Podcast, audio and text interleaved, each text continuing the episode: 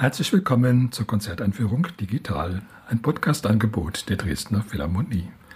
Mein Name ist Albert Breyer, ich bin Komponist und möchte Sie in das Programm des Konzerts am 24. September einführen.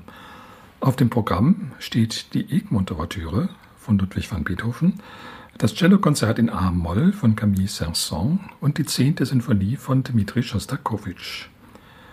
Die Dresdner Philharmonie spielt unter der Leitung von Krzysztof Urbanski. Die Solistin ist Julia Hagen.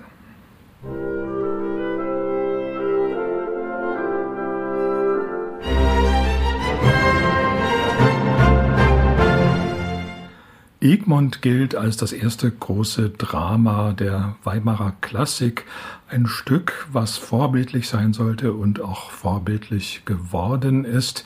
Goethe hat mit diesem Stück das klassische Weimarer Drama etabliert.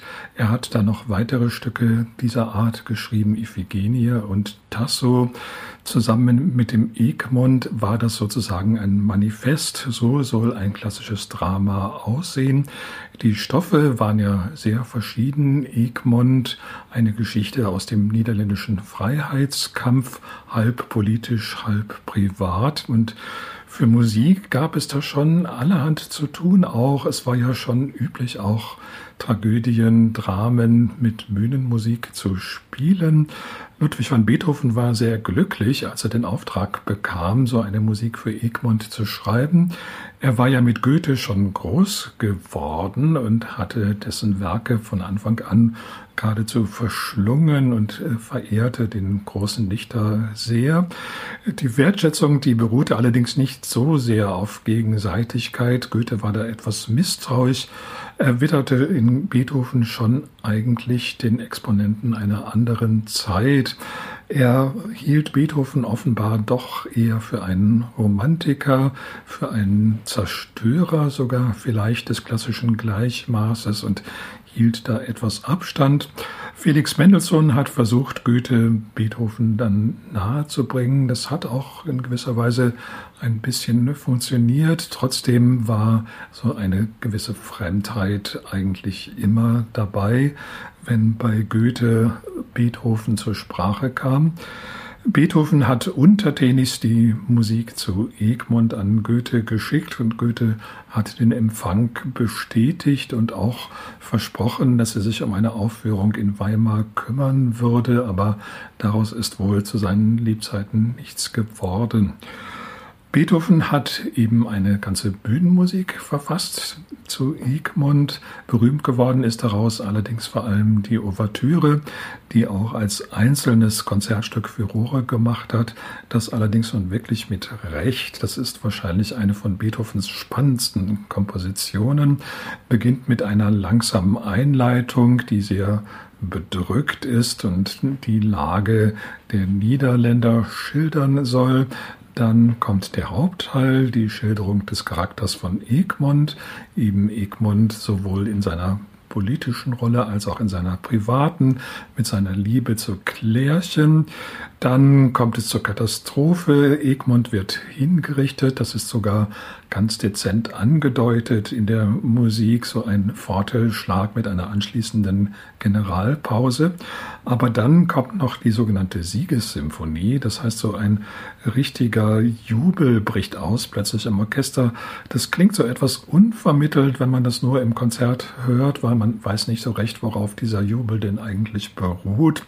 Es ist aber doch so, dass Goethe offenbar damit darstellen wollte, dass der Held zwar im wirklichen Leben gescheitert ist, aber dafür in der Nachwelt umso strahlender aufersteht. Außerdem gibt es für eine Ouvertüre dann eben dann einen richtig brillanten Konzertschluss da.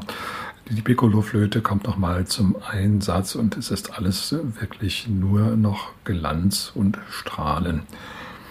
Es gibt wenige Cello-Konzerte, in denen das Cello nicht zu kämpfen hat. Es ist doch etwas ungünstig in seiner eher tiefen Lage, wenn es so gegen das ganze Orchester angehen soll. Man kann es sich natürlich leicht machen als Komponist und immer, wenn das Cello auftritt, dann für das Orchester eine Pause vorschreiben. Auf diese Weise kommt es aber natürlich nie zu einem richtigen Konzertgefühl, sondern immer nur zu dem Gefühl einer Abwechslung. Camille Saint-Saëns war einer der wenigen Komponisten, der das Problem wirklich genial gelöst hat. Man hört in seinem Cellokonzert in A-Moll das Cello wirklich immer sehr gut, aber auch das Orchester ist wichtig, weil der Orchestersatz sehr transparent gearbeitet ist und zwar eben auch durchgehend zum Einsatz kommt, aber dem Cello, wenn es Not tut, halt immer den Vortritt lässt.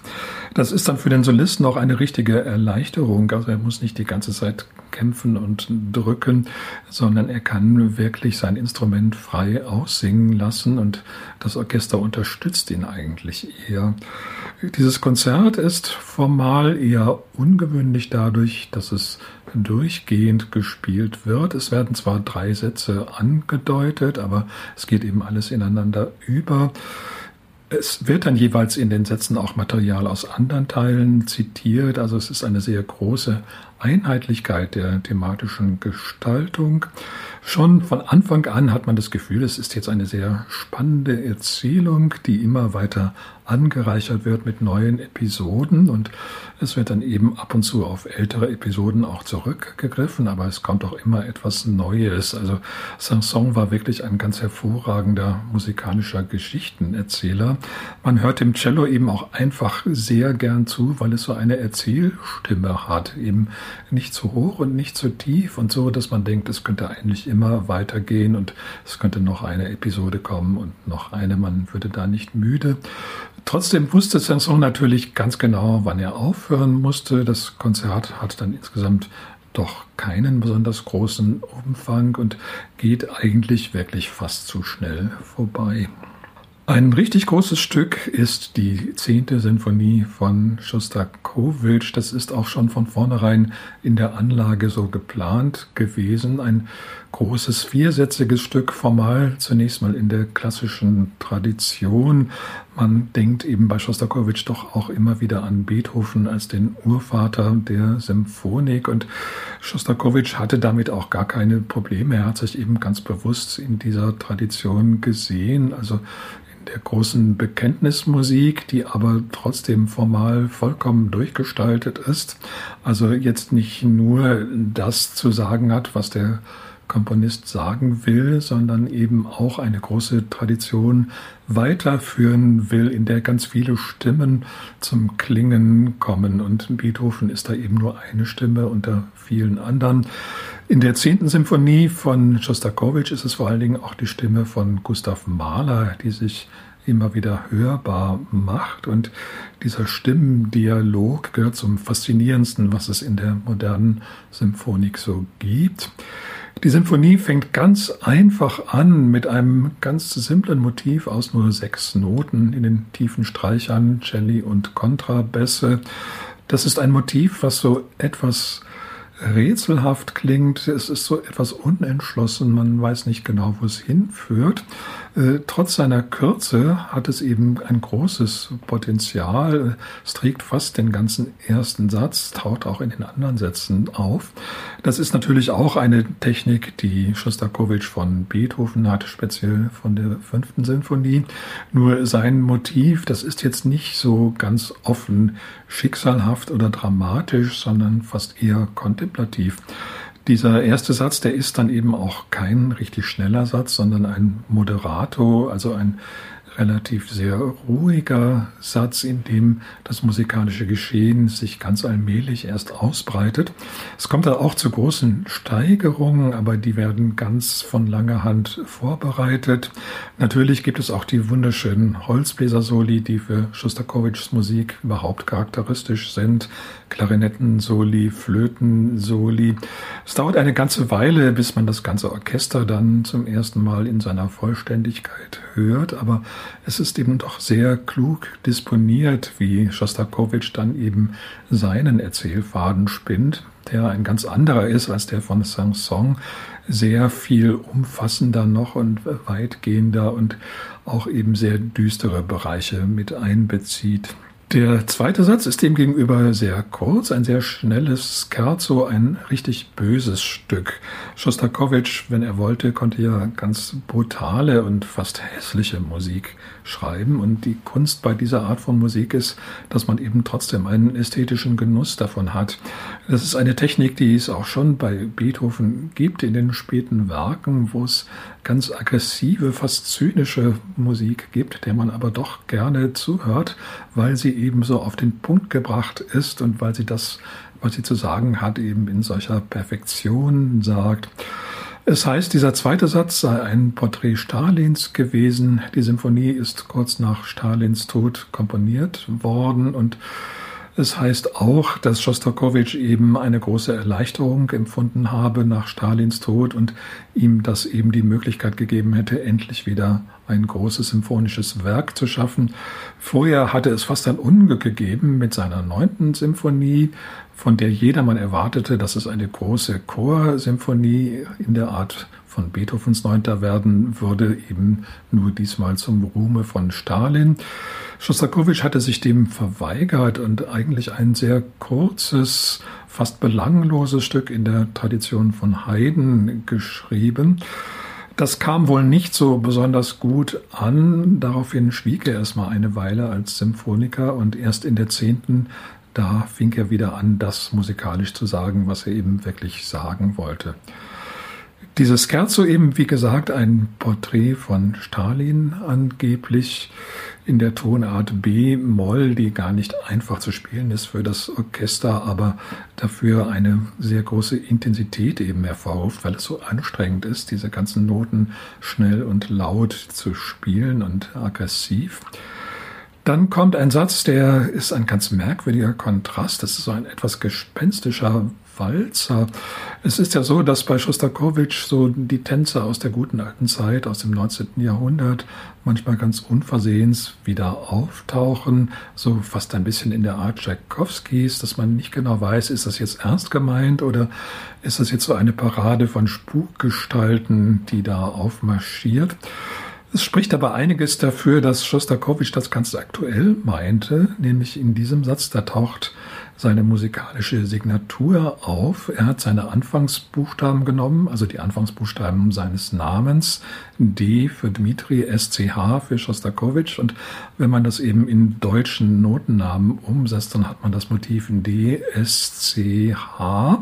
Das ist so ein bisschen dasselbe Spiel wie mit den Noten von Johann Sebastian Bach, B, A, C, H, die eben auch einen musikalischen Sinn ergeben. Ein kurzes Motiv aus vier Noten. Und dieses Schostakowitsch-Motiv, das hat sogar durchaus gewisse Ähnlichkeiten mit dem Bach-Motiv, mit den Halbtönen. Das kommt also nun vor in diesem dritten Satz und das ist so, als ob eben der Komponist praktisch selber da die Bühne betritt und sagt, ich bin hier derjenige, der seinen Kommentar abgibt. Dann gibt es noch ein weiteres Notenmotiv, das bezieht sich auf eine Schülerin von Schostakowitsch, in die er damals verliebt war. Auch deren Vorname ließ sich in Noten umsetzen, auf etwas kompliziertere Weise allerdings. Und das taucht im Horn gleich zwölfmal auf, also dieses Namenmotiv. Es führt dann aber zu nichts, wie auch aus dieser Liebe nichts geworden ist. Sie wurde nicht erwidert. Immerhin ist dieser Satz trotz aller Gespensterei insgesamt doch etwas freundlicher geraten als der zweite Satz. Dann folgt das Finale, das zunächst mal wieder langsamer wird und auch wieder sehr bedächtig, sehr zögernd, sehr zweifelnd anfängt, aber dann kommt doch ganz allmählich die Sonne durch und man hat ein etwas schnelleres Tempo und die Musik wechselt auch nach Dur. Es kommt dann doch nochmal zu einem Einbruch des bösen Stalin-Scherzos. Es ist so, als ob plötzlich dann doch wieder die Schrecken der Zeit von Stalin sich da breit machen wie ein Albtraum. Das ist übrigens auch ein Vorgehen, was eben nicht nur historisch deutbar ist, sondern auch rein musikalisch. Das hat Beethoven auch schon angewendet in der fünften Symphonie im Finale wo dann plötzlich die Schreckensmusik nochmal wiederkehrt, bevor sie endgültig vertrieben wird. Naja, ist vielleicht auch so eine Erfahrung, die fast jeder machen kann, dass sich also richtig gefährliche, gemeine Spukgestalten schwer endgültig vertreiben lassen und ab und zu doch immer wieder zum Vorschein kommen. Äh, es hilft aber nichts, man muss sie bekämpfen und mit etwas Glück gelingt das dann auch. In der zehnten Symphonie gelingt es dadurch, dass Schostakowitsch wieder sein Namenmotiv zur Hilfe nimmt. Also es erscheint wieder DSCH und diesmal ganz nachdrücklich in der Pauke, als ob er wirklich sagen wollte, das ist alles ganz schlimm natürlich und die Zeitumstände sind furchtbar, aber ich bin ich und mein Weg ist der richtige und das wird jetzt eben auch musikalisch mitgeteilt. Zum Abschluss noch einmal der Hinweis auf das Konzert. Es findet statt am Sonntag, den 24. September um 11 Uhr im Kulturpalast Dresden. Ich wünsche Ihnen viel Freude. Thank you.